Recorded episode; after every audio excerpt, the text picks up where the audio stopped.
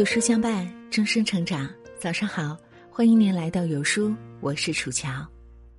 今天要和您分享的文章是：长沙三十一岁孕妇送医院抢救，监控视频细节曝光。再舒服也没有什么比命重要。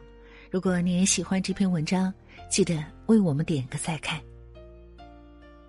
前不久，看到一条令人后怕的新闻。长沙一位怀孕八个月的孕妇罗女士，靠打麻将打发时间，经常一坐就是半天。这天，她像往常一样坐在麻将桌前，忽然感到下腹一阵剧痛，被紧急送往医院抢救。医生诊断后发现，罗女士之所以险些流产，和她坐得太久有关。原来。罗女士由于打麻将久坐，导致腹部受压，宫腔压力改变，从而导致了胎盘早剥。当时的情况十分危急，必须立即手术，否则不仅肚子里的孩子没命，大人也有生命危险。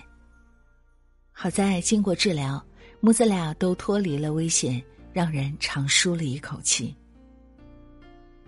久坐的危害有多大？不仅是孕妇。甚至连普通人稍有不慎，都会对身体产生很大的损害。某种程度上来说，一个人每天坐的时间长短，决定了生命的质量。美国癌症协会认为，每天端坐时间超过六小时以上，且几乎不动，可以称之为久坐。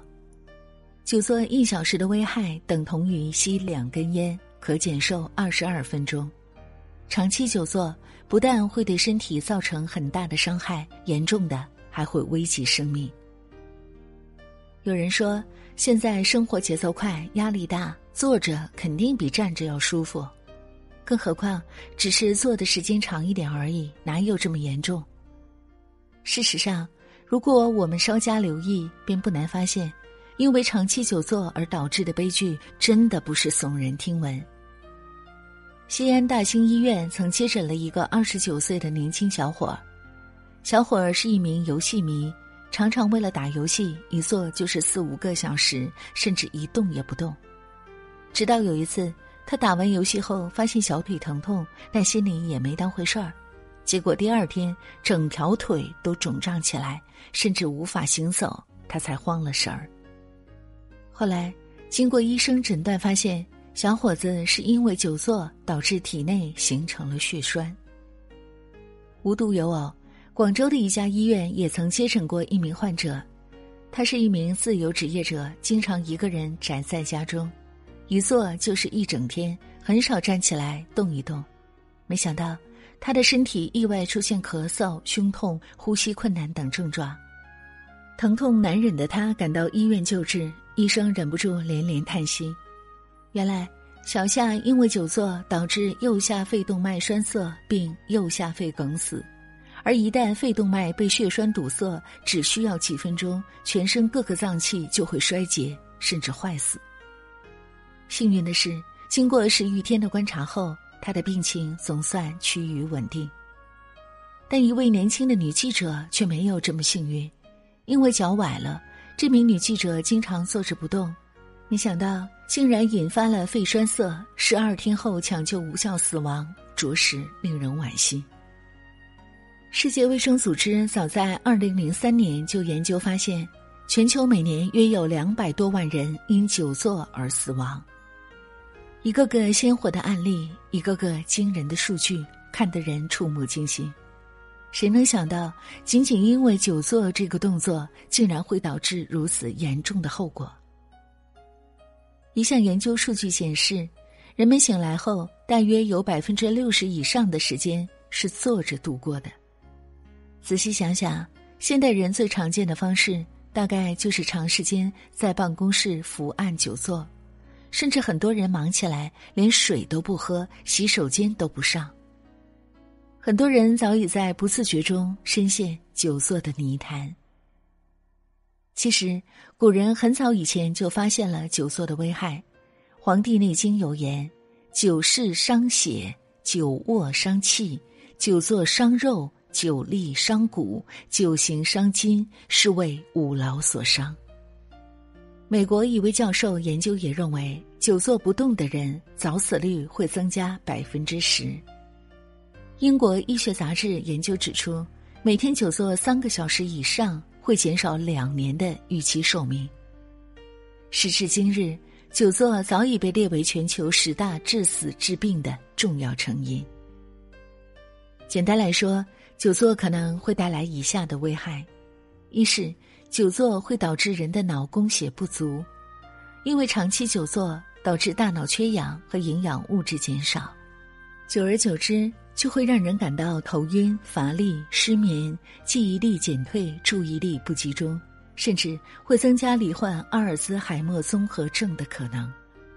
二是久坐会导致静脉充血，有研究者指出。久坐会导致附近的静脉丛长期充血，淤血程度加重，使人造成便秘等不良疾病。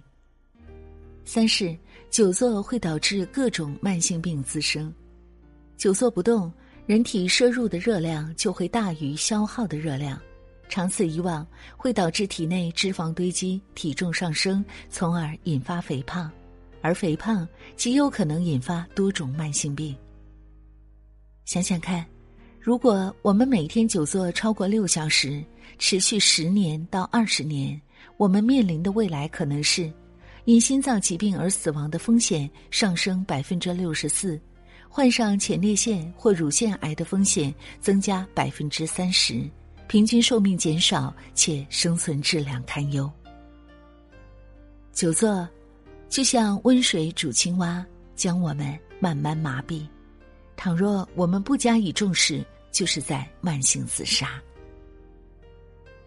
畅销书《轻运动》一书中，作者健身教练莫腾利尔讲了这样一个故事：他乘坐高铁从北京到上海，在长达四个半小时的旅程中，坐在他身边的一位男士竟然全程一直盯着手机屏幕，一刻也未曾离开座位，更没有往窗外看一眼。这让他感觉很不可思议。可等他环顾四周时，才发现车厢里绝大部分人都是如此。这样一动不动，不但是对身体的不负责任，也是对家庭的不负责任。乔布斯早就指出，在你生命的最初三十年中，你养成了习惯；在你生命的最后三十年中，你的习惯决定了你。如果我们想要改变现状，让自己变得更健康。不妨学会养成良好的习惯，让自己从点滴小事做起，避免久坐带来的危害。首先，调整不良坐姿。很多人常常喜欢翘二郎腿，看似不起眼的小动作，其实很容易导致脊柱受力不均。长此以往，不但容易让人弯腰驼背，而且容易引起骨骼病变或肌肉劳损。想要改变的话，不妨学会有意识的调整坐姿，尽可能将双腿合并或略分开，也可以尝试贴墙站立，每天坚持五到十分钟，培养良好的体态。坚持下去，也许我们会收获别样的惊喜。再有，适量运动，学会放松。美国糖尿病学会研究认为，当一个人坐着不动超过三十分钟时，就应该起身活动活动。否则的话，就会对人体血糖健康带来影响。比如上班的时候，我们不妨带个小水杯，每工作一阵子就离开工位去接水喝水。这样做也可以在无形之中提醒自己去洗手间。